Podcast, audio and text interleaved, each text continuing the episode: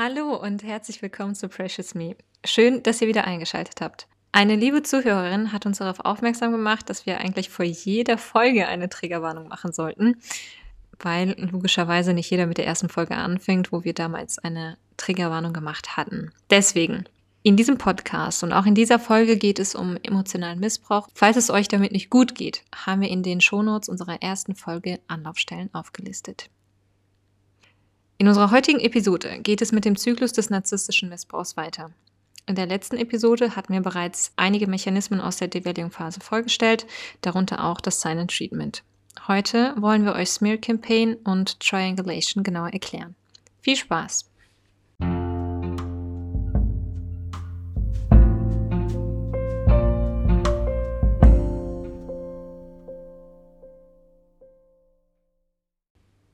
Bevor wir inhaltlich mit der heutigen Episode starten, ich weiß, wir haben oft so kleine Inputs, die wir einfügen, aber es sind einfach ja zwischendurch dann auch Sachen, die passieren und vor allem wegen der letzten Episode mit dem Gaslighting. Ich hatte erzählt, dass Mama das so zwischendurch an uns getragen hat und das mit uns besprochen hat. Andererseits hat sie eben niemanden, weil man ja so abgeschottet wird von den anderen. Und meine Mama ist ja jetzt getrennt und hat mich letztens besucht und dann ging es um irgendein Thema, wo ich dann wieder angefangen habe, ihr zu spiegeln, hey Mama, guck mal, ne, die und die Verhaltensweisen und ich ihr dann auch gesagt habe, guck mal, du bist ja nicht immer ganz fair. Und dann hat Mama angefangen zu weinen. Es ging nämlich um einen Konflikt. Sie hat das dann verglichen mit einem Karton und sie hat gesagt, sie möchte dann in solchen Situationen ganz schnell den Deckel zumachen und das Problem ist dann, dass sie quasi nicht mehr weiß, wie sie argumentieren soll in solchen Streitsituationen und Blackouts hat, sich nicht mehr rechtfertigen kann, sie kann nicht kommentieren, sie kann nichts sagen und verlässt dann in der Regel die Situation. Und dann hat sie gesagt, dass sie das eben noch von den ganzen Streitigkeiten mit Papa hat. Also irgendwo ist das so ein Überlebensmechanismus, eine Strategie in solchen Situationen, schnell den Deckel drauf und weg aus der Situation. Mama hat auch erzählt, dass er mehrmals gesagt hätte, ich werde dich noch an den Punkt bringen, wo du geisteskrank wirst. Ich werde dich in die Psychiatrie bringen. Das hat er ihr offen ins Gesicht gesagt. Das sagt ja vieles aus, ne? Ja, das ist schon heftig.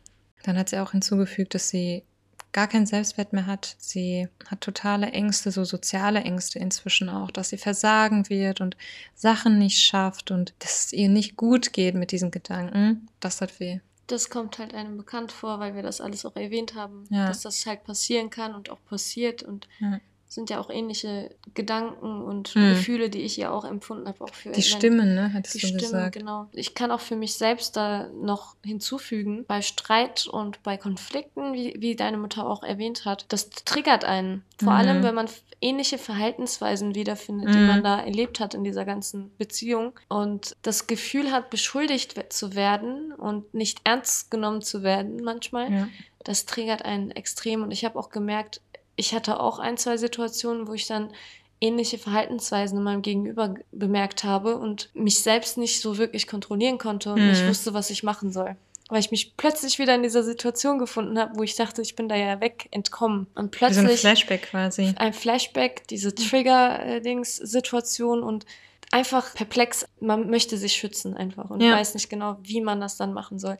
Und in solchen Situationen kann man dann wieder das Gegenüber auch wieder kränken Ungewollt. Das ist Mamas Taktik. Ungewollt, ja. Mhm. Genau, das ist so in Anführungsstrichen ungewollt, beziehungsweise das ist die Reaktion, die sie damals vermutlich in Situationen mit Papa gezeigt hat, um eben dieser Situation zu entkommen, zu entfliehen und ja, sich selber zu schützen. Und diese Verhaltensweisen, diese Muster führt sie aber immer noch weiter, obwohl diese große Gefahr ja eigentlich schon vorbei ist. Und dann habe ich nochmal mit ihr reflektiert, dass, dass die Heilung, also dieser Heilungsprozess, den sie gerade durchmacht, dass es da vermutlich vonnöten ist, dass sie sich mit all diesen Kisten, die sie dazu gemacht hat, sich mit denen konfrontiert, Stück für Stück aufmacht und lernt, damit anders umzugehen.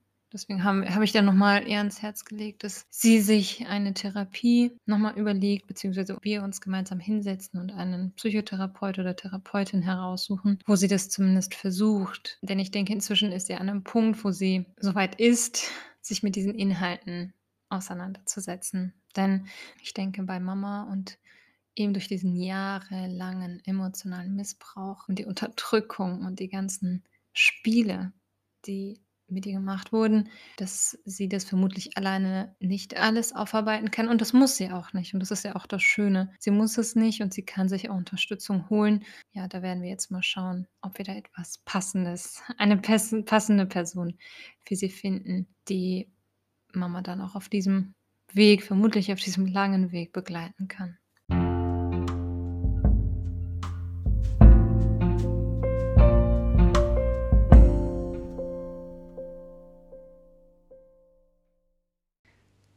Dann beginnen wir mal mit der Triangulation. Triangulation ist die Situation, wenn eine dritte Person mit in die Beziehung eingebracht wird. Das heißt, beispielsweise wird eine dritte Person, das können Freunde sein, das können Familie sein, das können die Kinder sein, die dazu genutzt werden, das Opfer in der Situation zu vergleichen, zu konkurrieren und auch die Person eifersüchtig zu machen und das Gefühl zu geben, dass man sich verbessern muss und Dinge ändern muss, um dieser dritten Person auch mitzuhalten.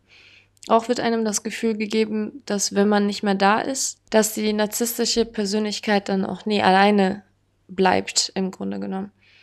Und Ziel von der ganzen Sache ist natürlich, einem zu vermitteln, dass man nicht gut genug ist und immer mehr machen muss und sich halt für diese Beziehung engagieren muss und äh, mehr leisten muss, damit wieder alles gut ist. Wie auch bei vielen anderen Taktiken, die bis jetzt angewendet wurden, die wir jetzt besprochen haben, der Fall war.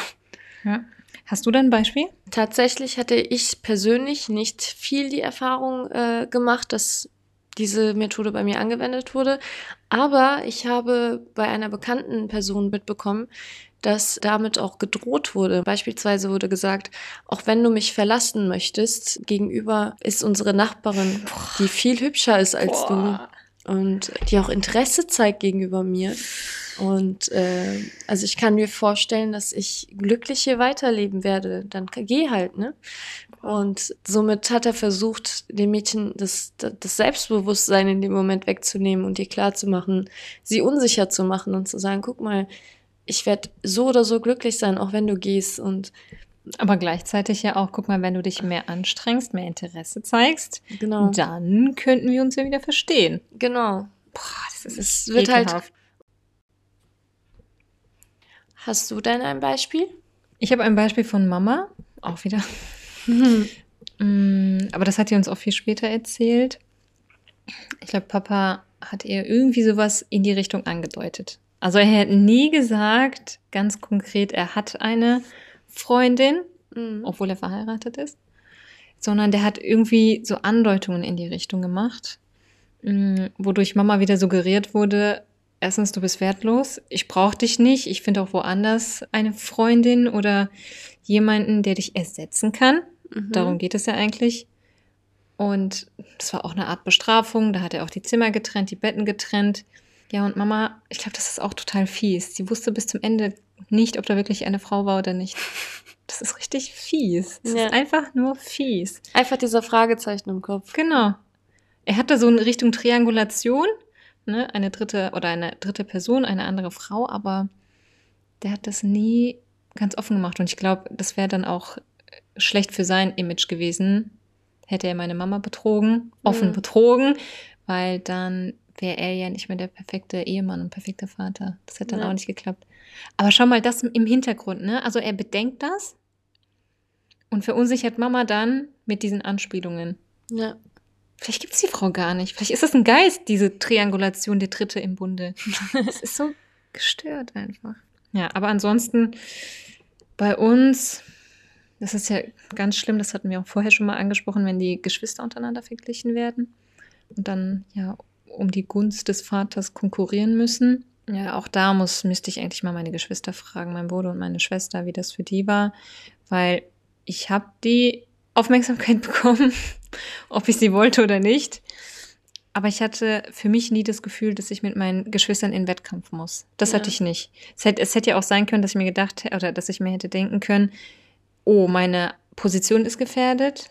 Aber das hatte ich irgendwie nie. Ja, das ist auch schon traurig. Ich hatte nie das Gefühl, dass es irgendwie gefährdet war. Ich habe mich so sicher gefühlt in dieser Situation. Das goldene kind. Ja, als goldene Kind. Oh. Ja, aber ich bin, wie gesagt, umso dankbarer, dass ich mich mit meinen Geschwistern echt gut verstehe und wir ein sehr, sehr dickes emotionales Band haben. Mm, und das dadurch nicht zerstört wurde durch Papa und seine Verhaltensweisen. Das ist halt auch interessant bei euch, weil ich das meiste, was ich mitbekomme, ist, wenn ich so äh, Erfahrungsberichte im Internet oder so lese von Geschwistern beispielsweise, mhm. Dass sie meistens den Kontakt abbrechen ja. und nicht miteinander viel zu tun haben. Und bei ja. euch war das das Gegenteil, dass ihr euch mehr an euch gebunden habt und euch gegenseitig mehr verstehen konntet. Ich finde das echt. Ja, aber das kam ja im Nachhinein, dass sie sich verstehen. Ja. Aber davor, und ich glaube, da ist, nicht ich glaube, ich bin mir sicher, dass das der Einfluss von Mama ist. Okay. Weil Mama, die hat uns einfach zusammengeschweißt und Mama war eben immer die, die, ja, so das Gegenstück, Gegenteil zu Papa. Mhm. Und ich schätze mal, dadurch verstehen wir uns auch so gut. Ja. Aber was mir gerade irgendwie einfällt, mm, du erinnerst dich ja an die erste Folge, wo ich erzählt habe, dass Papa das Geld auf den Tresen gelegt hat und ich dann diesen Gedanken hatte. Ich habe ja gesagt, ich habe es ich habe es ja, wir haben es ja aufgenommen. Ich habe ihr gesagt, meinen Gedanken, wenn Papa Zeit für seine Freunde hat oder für diesen spezifischen Freund, warum hat er dann keine Zeit für uns? Genau. Ich weiß nicht, ob das vielleicht sowas war. Ich weiß nicht, ob er das bewusst gemacht hat, aber er hat oft von diesem Freund gesprochen und was die schöne Sachen gemacht haben. Und da kann es sein, dass ich mich da schon ein bisschen ja in der Konkurrenz quasi gesehen habe, dass Papa ja, Zeit und Spaß mit anderen hat, aber für uns eben nicht. Ich muss ein bisschen ausholen. Zwar, Papa wollte immer sehr viel Bewunderung von uns. Diese Bewunderung war beispielsweise, er hat Brot gekauft. Und dann mussten wir sagen, wie toll das Brot schmeckt. und wenn wir das nicht gesagt haben, meinte er so, boah, das Brot schmeckt richtig gut oder es ist super. Und ja, Papa, ich habe gerade keinen Hunger. Boah, doch, du musst auf jeden Fall probieren. Papa, bitte gerade nicht. So, und dann war der beleidigt. Und das war wirklich bei jedem, also der Tomaten gekauft, die waren super, das Beste überhaupt. Man hat noch nie solche Tomaten gegessen oder das Handy, was er sich gekauft hat, war auch das Beste von allem und und wir mussten dann da sitzen und eigentlich ja so Interesse und Aufmerksamkeit vortäuschen. Ja. Das mussten wir machen weil er sonst gekränkt war. Es ist so paradox eigentlich. Also, ja, das war wie so ein kleines Kind. Also, ich sehe ja jetzt meinen Neffen, der ist ja auch so: guck mal, guck mal, ich habe das und ich habe jenes und dieses Spiel. Und Papa ist eigentlich genauso. Genau das Gleiche. Ja. Und das reicht einfach nicht. Und bei meinem Neffen ist das ja so: der malt irgendwas, der tut irgendwas. Das sind so Sachen, die er selber macht. Aber Papa kauft sich die Sachen und will dann immer noch diese Bewunderung haben. Ja, das waren halt solche Geschichten. Und das hat halt irgendwann nachgelassen, je älter wir wurden. Weil dann, das ist irgendwann wird's lächerlich. Also irgendwann hast du da auch keine Lust mehr zu. Und ja, ich glaube, vielleicht in dem Zusammenhang, das heißt, dass unser Interesse abgenommen hat, hat er uns dann nochmal gespiegelt, schaut mal, es gibt Leute, die sich für mich interessieren und mit denen habe ich Spaß und mit denen verbringe ich auch Zeit. Für die teile ich mir die Zeit ein, obwohl ich so viel zu tun habe. Das Kann ist gut sein. Das ist jetzt so das, was mir so einfällt, weil ich ja, ich habe ja den Gedanken so formuliert. Deswegen kann es ganz gut sein, dass da eine Triangulation mit dem. Was mir gerade da einfällt. Dir fällt auch was ein. Ja, mir ist gerade eingefallen, dass wir sehr nah mit seiner Familie gewohnt haben, weshalb er die Möglichkeit auch oft hatte, zu seinem Bruder zu gehen und mit ihm Playstation zu spielen. Und das natürlich auch oft bevorzugt hat, statt mit mir was zu unternehmen. Und dann fällt mir gerade auf, dass er das sehr oft ausgenutzt hat und hat gesagt, ich gehe jetzt mit meinem Bruder zocken, wo ich dann meinte, okay, kann, dann bin ich ja alleine. Machst dir was aus, wenn ich zu meiner Familie gehe? Die sind auch nicht so weit weg. Wo er dann meinte, warum um diese Uhrzeit? Bleib mhm. doch zu Hause, es ist jetzt voll, voll spät. Und dass ich dann immer eingesteckt habe und meinte, ja, ist okay, hast recht. Und dass er einfach gegangen ist. Er konnte zu jeder Uhrzeit zu seiner Familie, aber ich soll zu Hause alleine bleiben. Mhm. Wenn ich jetzt so drüber nachdenke, ist das eine komplette Bestrafung manchmal. Ja. Und das hat dem richtig scheinbar gut getan, einfach zu denken, ich habe jetzt Spaß und sie ist zu Hause alleine. Mhm. Anders kann ich mir das nicht erklären. Ja, oder? Du kannst dich natürlich mehr anstrengen, damit er zu Hause bleibt. Oder so, ja. Und nicht zocken geht. Ja, weil er viel mehr Spaß mit seinem Bruder hat als mit mir, ne? Ja. Ja, stimmt auch. Krass. Also das ist, ist mir noch nie Lass so. Lass mal zocken lernen. kann ich. ich meine, ich bin ja auch so eine, die gerne zockt, aber das ist echt lustig. Also so. Im Nachhinein ist es lustig, ne? Ja, jetzt, wenn ich so nachdenke, das Lustige an der Sache ist, dass ich das noch nie so wahrgenommen habe. Mhm. und dass es gerade auf einmal so gekommen ist, nachdem ich dir zugehört habe. Also ja. so dieses Feedback haben wir auch bekommen. Wenn man zuhört, fallen einem mehr Sachen ein und ich habe das gerade selber erlebt. Also ja. das ist plötzlich so eine Erinnerung hochgekommen, ja. die unterbewusst scheinbar da gelungert hat. Ne? Ja, es passiert uns ja mehr oder öfters. Wir erzählen und dann fallen uns dann nochmal so Kleinigkeiten ein ja. oder andere Beispiele. Es sind einfach zu viele. Es sind wirklich so viele Sachen. Ja. Die kann man alle gar nicht bewusst alle gleichzeitig parat haben.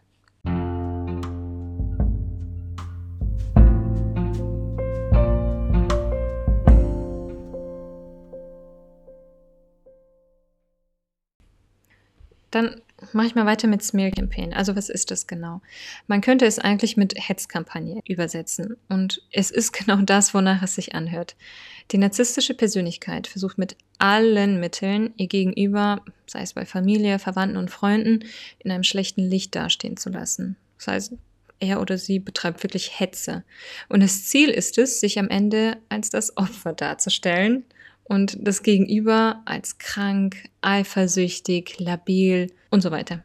Aber wie sieht Smear Campaign konkret aus? Indem man beispielsweise Unwahrheiten oder auch Halbwahrheiten erzählt, einige Übertreibungen hinzufügt und oder auch falsche Anschuldigungen bei Dritten ausspricht. Man könnte sich ja jetzt denken, das fällt doch auf, wenn jemand so Halbwahrheiten erzählt oder Anschuldigungen, die nicht sein können. Aber wie ihr euch ja auch erinnern könnt, wird es Gegenüber erstens derart destabilisiert, dass es sogar an der eigenen Realität zweifeln kann.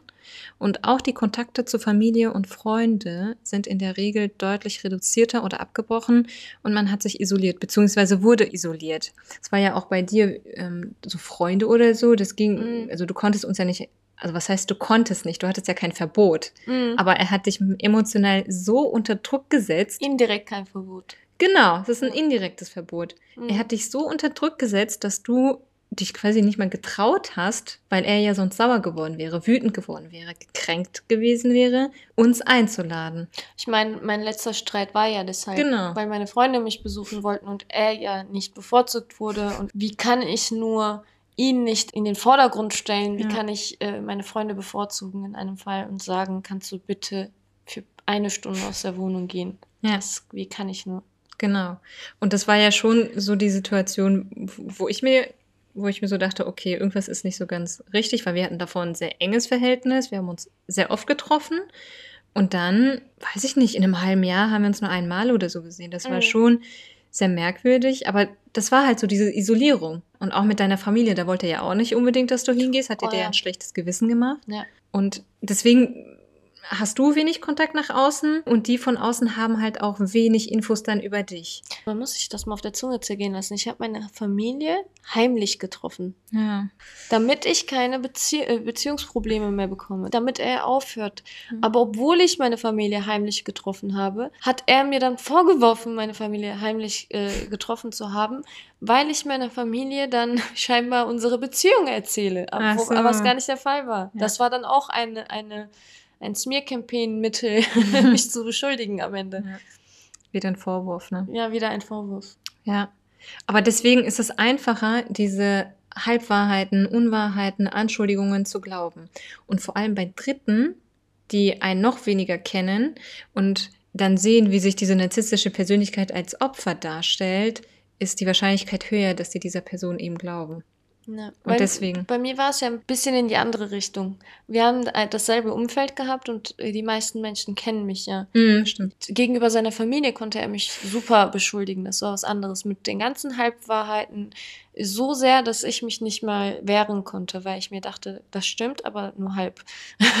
Wie soll ich das jetzt erklären? Wie kann ich jetzt sagen, mhm. alles, was er erzählt, ist nur halb wahr? Ja, es gibt eine andere Seite, ne? Also ja. da gehören zwei dazu. Genau. Und nicht nur du. Und ich konnte mich nicht wehren, aber andererseits war ihm scheinbar bewusst, dass er mich nicht zu 100 Prozent mit diesen Sachen beschuldigen konnte, weil mein Charakter genau andersrum bekannt ist. Die meisten Menschen, die mich kannten, wussten, dass ich genau, an, ja. genau das Gegenteil von dem bin, was er erzählt. Und deswegen hat er beispielsweise bei mir eine dritte Person gebraucht, die er beschuldigen konnte und sagen konnte, wegen dieser Person ist unsere Ehe gescheitert. Und das war dann in dem Fall meine Mama. Und da konnte er dann ausnutzen, sie hat sich heimlich mit der Mutter getroffen ja. und sie hat ihr alles erzählt und die Mutter ist der Grund, warum diese Beziehung scheitert und sie ist die Person, die die Architektin aufhitzt. Mhm. Obwohl die arme Frau nichts wusste. Hast du ihr gar nichts erzählt? Ich habe ihr null erzählt. Ich habe ganz im Gegenteil, da sie krank war zu der Zeit, habe ich sie versucht zu verschonen mit meinen Problemen mhm. und habe nicht einmal erwähnt, dass es dass ich unglücklich bin, dass ich okay. Probleme habe. Sie wusste gar nichts. Also von nichts. Also zumindest nichts von dir und dem, was du gesagt hast. Vielleicht hat sie ja genau. einiges gemerkt. So wie sie es mir gesagt hat, meinte sie, ja, ich habe schon gemerkt, dass es dir schwer gefallen ist, aber ich dachte vielleicht, dass das eine, ein neuer, eine neue Wohnung, ein mhm. neues Umfeld, eine neue Situation in deinem Leben, dass dir das vielleicht ein bisschen schwer fällt, aber nicht, dass du super unglücklich bist. Ich habe das ja vorgespielt, dass ich glücklich bin im Grunde genommen. Oh. Das, das Obwohl es dir so schlecht ging. Ne? Mhm. Das ist ja nochmal Energie, die du aufgebracht hast, ja, obwohl klar. du ja keine Energie oder wenig Energie hattest. Ja. Wie gesagt, ich habe sie ja heimlich besucht, aber ich habe sie nur besucht, um sie zu sehen. Und mhm. nicht, weil, ihr zu erzählen. Genau, nicht um ihr zu erzählen. Und ich hätte das auch in dieser einen Stunde oder halben Stunde, die ich da kurz war, auch nicht machen können. Das waren wirklich so kleine, ich bin kurz da, hallo Mama, wie geht's dir? Gut, danke. Tschüss. So, also mhm war das echt eine Beschuldigung, wo ich äh, drüber jetzt lachen muss und mir im Nachhinein klar geworden wurde, okay, er konnte mich jetzt nicht zu 100% beschuldigen, Mhm. da mein Charakter eigentlich ziemlich bekannt war in seinem Umfeld, wo er jetzt einen einen Grund gesucht hat, zu sagen: „Okay, es ist trotzdem ihre Schuld.“ Und das war dann halt meine Mutter. Denn meine Mutter hatte im Gegenteil einen lauten Charakter, einen dominanten Charakter, Mhm. ein Charakter, der nicht still ist und, Ja, äh die sagt was, wenn ihr was nicht gefällt, ne? Genau und äh, ein selbstbewusster Charakter. Und das war halt einfach, sie schlecht darzustellen und zu sagen, diese Frau ist schuld daran, ja. dass ihre Tochter sich so verhält, wie sie sich verhält. Und ich meinte auch zu dir, damals wurde ich dann beschuldet mit, ihr Charakter ist mittlerweile genauso wie der Charakter ihrer Mutter. Ich nehme das mittlerweile als großes Kompliment wahr, denn wie gesagt, meine Mutter ist ein sehr selbstbewusster Mensch und sie ist ein sehr gutes Vorbild für mich in, im Sinn von, wie gesagt, Selbstbewusstsein ja. und sich für sich selbst auch einsetzen, Selbstliebe.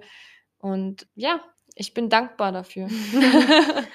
ja, aber ich denke mir so, wie paranoid eigentlich. Ja, ja, auf jeden Fall. Dass er davon ausgeht, dass du zu deiner Mutter gehst, um dort über deine Ehe zu reden und deine Mutter dann dich aufhetzt gegen ihn.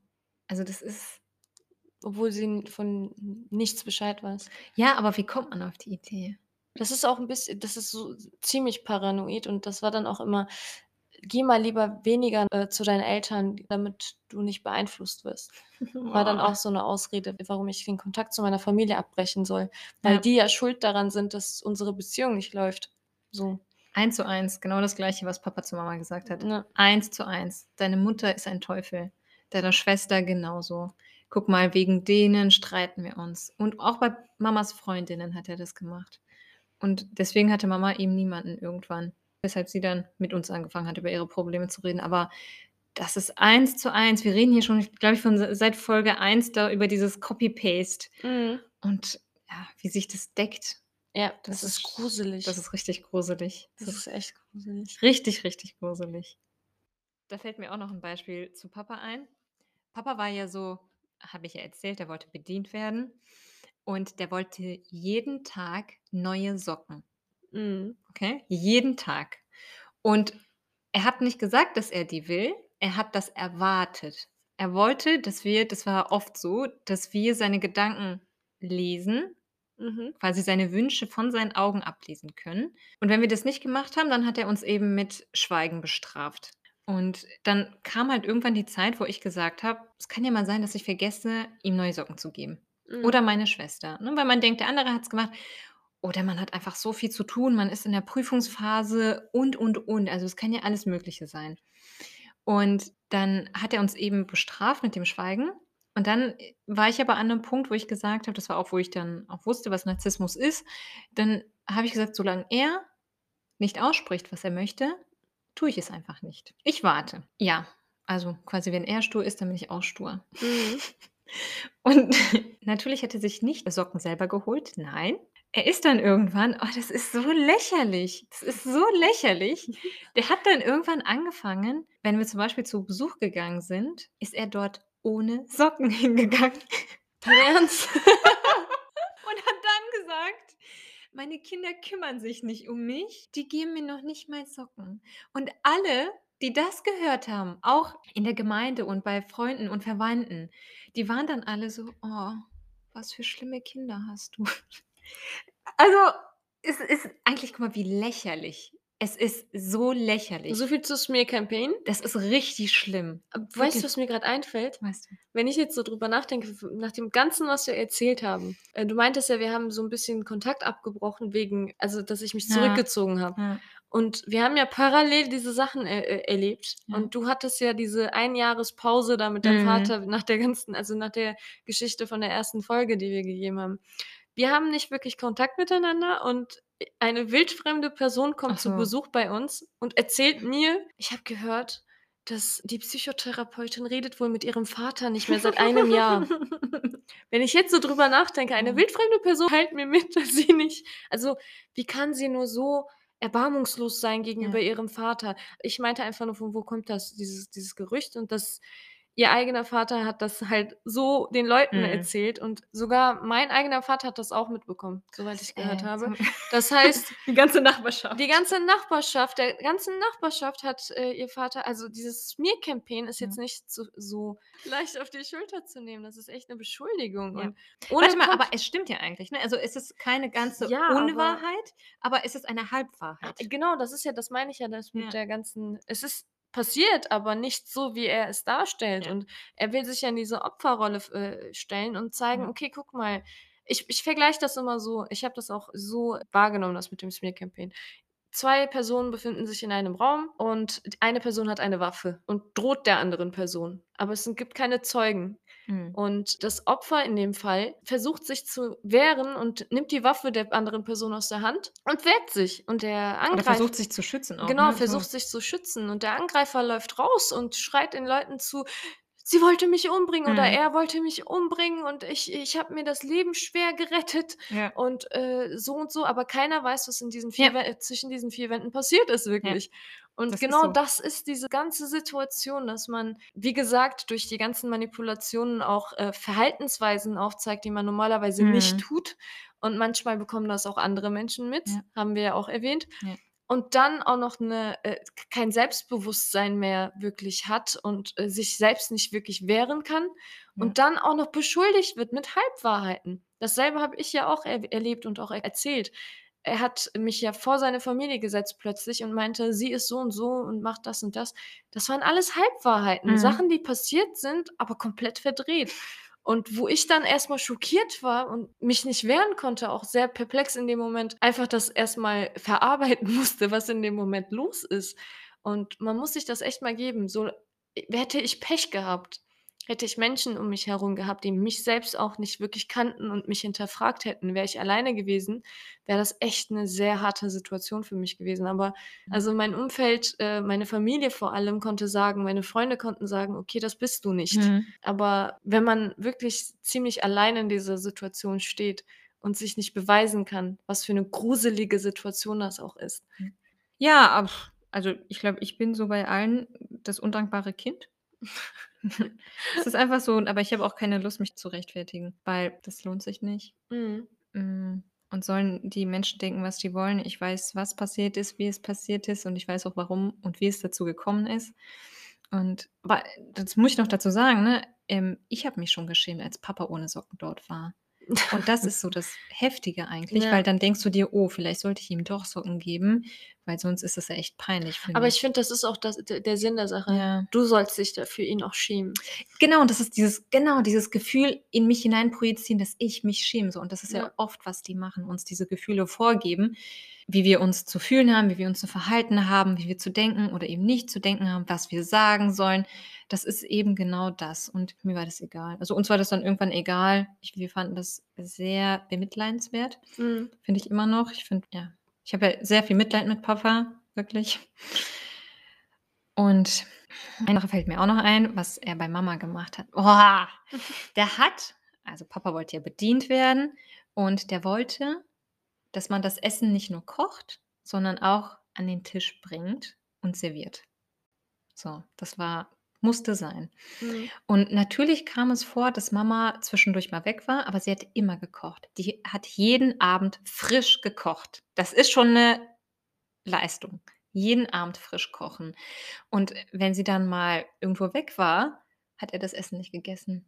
Dann hat sie irgendwann angefangen, ihm Teller und Besteck auf den Tisch zu tun, dann, damit er sich das vielleicht dann irgendwie nur in seinen Teller tut. Ne? Also Mhm. das ist nur der Akt von aus dem Topf raus in den Teller. Auch das hat er nicht gemacht. Gleichzeitig hat er erzählt, dass meine Mama ständig draußen wäre, sich nicht um ihren Mann kümmern würde und Mama würde ja nie für Papa kochen. Abgesehen davon ist er ja kein Kind. Also eben, also das ist an so vielen Stellen, also Mama kocht nicht, das stimmt nicht. Und Mama Mhm. hat auch irgendwann angefangen, jeden Abend Fotos davon zu machen. Die hat, ja, die war irgendwann an dem Punkt, wo sie gesagt hat, okay, ah, ja.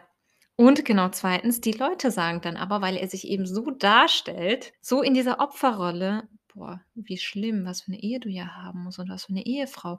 Und keiner kommt auf den Gedanken zu sagen, kannst du dir das nicht mal selber holen und auf deinen Teller tun? Aber das, da kommt man nicht drauf, weil er einen wirklich emotional so abholt, Mhm. dass man das irgendwie verdrängt. Und das macht er bei jedem. Ja. Das ist einfach nur lächerlich. Nächster, nächste Erinnerung. das ist auch so eine Sache. Ich, ich kenne dich ja und äh, du bist ein sehr pünktlicher Mensch. Im Gegenteil zu mir.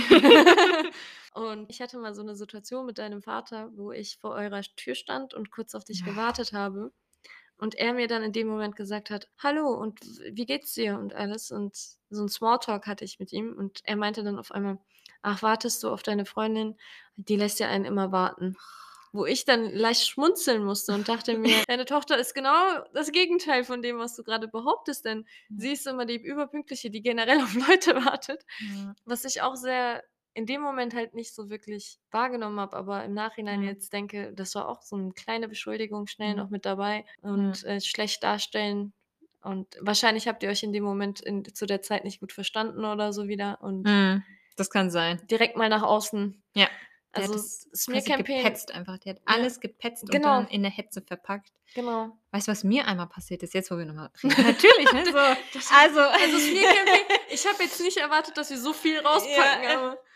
ich war einmal im Betrieb von Papa, Mhm. beziehungsweise Papa und mein Bruder, die, ich glaube, das war der größte Fehler von meinem Bruder, im selben Betrieb wie Papa zu arbeiten. Ja.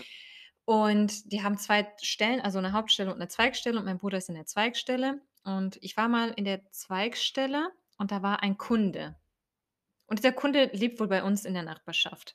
Und ich war irgendwann dort ähm, auf der Straße und dann hat mich dieser Kunde angehalten. Ah, du bist doch die Tochter von dem und dem. Und ich habe den so angeguckt und ich dachte, ah, stimmt, ich glaube, ich habe den gesehen im Betrieb. Und dann, oh, und dann kam so, ja, dein Papa kann ja echt froh sein, dass er dich und deine Schwester hat, dass ihr nicht so seid wie dein Bruder. Dein Bruder ist ja, soll ja richtig schlimm sein, so unzuverlässig und bei dem soll man nicht in den Betrieb gehen.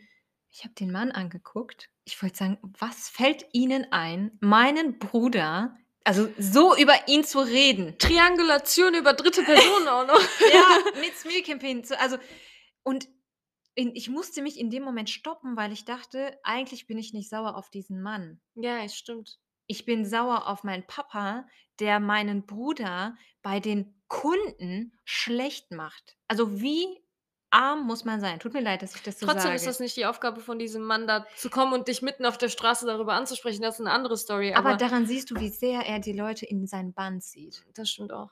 Ne? Ja. Wie viel, also ja, wie er die. Ja, Er setzt Menschen, fremde Menschen einfach ein, um euch äh, zu unterdrücken, ganz ehrlich, emotional auch zu unterdrücken. Einfach, man muss sich mal denken, Leute kommen plötzlich und beschuldigen deine Geschwister vor dir. Er geht zu deinen Freunden und äh, stellt dich schlecht dar, Ja. damit er im Recht ist und Ja. damit alle um ihn herum sagen können, guck mal, der arme Mann Ja. hat so eine schlechte Familie, so schlechte Kinder und so egoistische Leute in seiner Familie.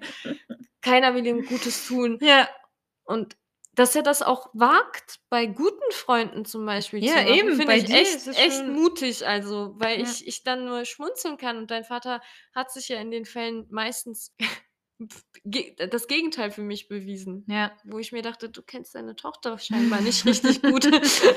ja. also, ist Aber dafür muss man jemanden halt kennen. Genau, und Ne? Und es ist halt Kunden einfach, wenn jemand dich nicht kennt, Ja, ja. mal schnell zu glauben. Ja, und ich glaube, das größte Problem bei meinem Bruder und meinem Pu Papa sind ist gewesen, dass sie ja irgendwo in Konkurrenz waren mit diesen Zweigstellen und Papa hat Ja. das nicht so gut ertragen und deswegen hat er seinen eigenen Sohn bei wildfremden Menschen, bei Kunden schlecht geredet.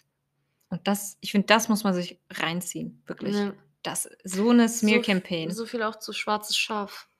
Ja, das kommt noch hinzu. Ne, das ist so, wo, wo wir noch Ja. hinzukommen werden. Also das goldene Kind ist ja auch zum schwarzen Schaf geworden irgendwann, aber Das dunkel, dunkel schwarze Schaf. Ja, ich glaube. Aber das muss ich ja auch irgendwann erklären, warum das so geworden ist. genau. Ja. Da kommt noch eine extra Folge zu. Ja.